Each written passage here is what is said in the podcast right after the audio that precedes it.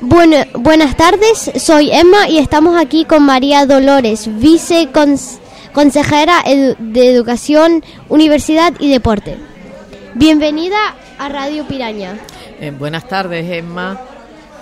¿Qué le parece la iniciativa de que se realizan este tipo de eventos educativos en nuestra isla de Lanzarote?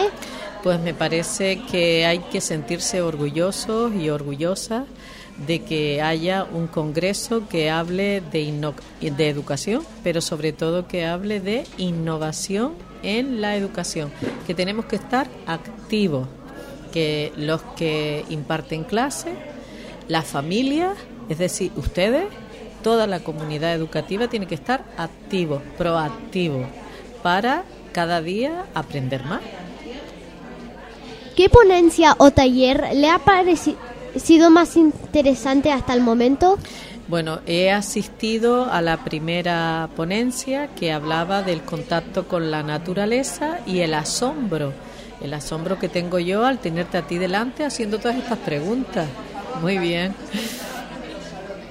¿Le parece que las propuestas educativas expuestas en este Congreso se pueden llevar a la práctica fácilmente?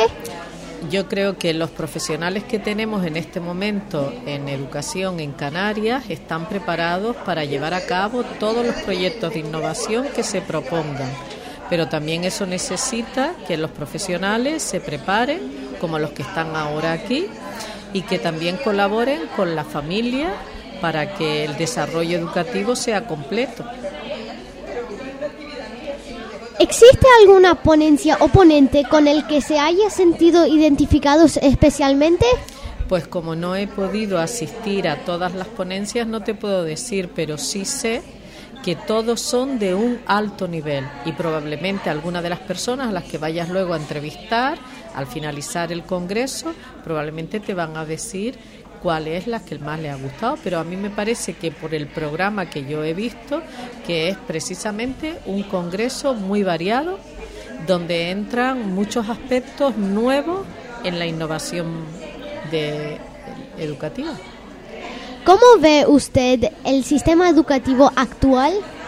Bueno, yo creo que el nuevo sistema educativo, la LONLOE, es un sistema donde nos vamos a basar o se están basando ya porque ya está puesto en marcha precisamente en el desarrollo de un aprendizaje competencial, que es aquel que nos prepara para la vida.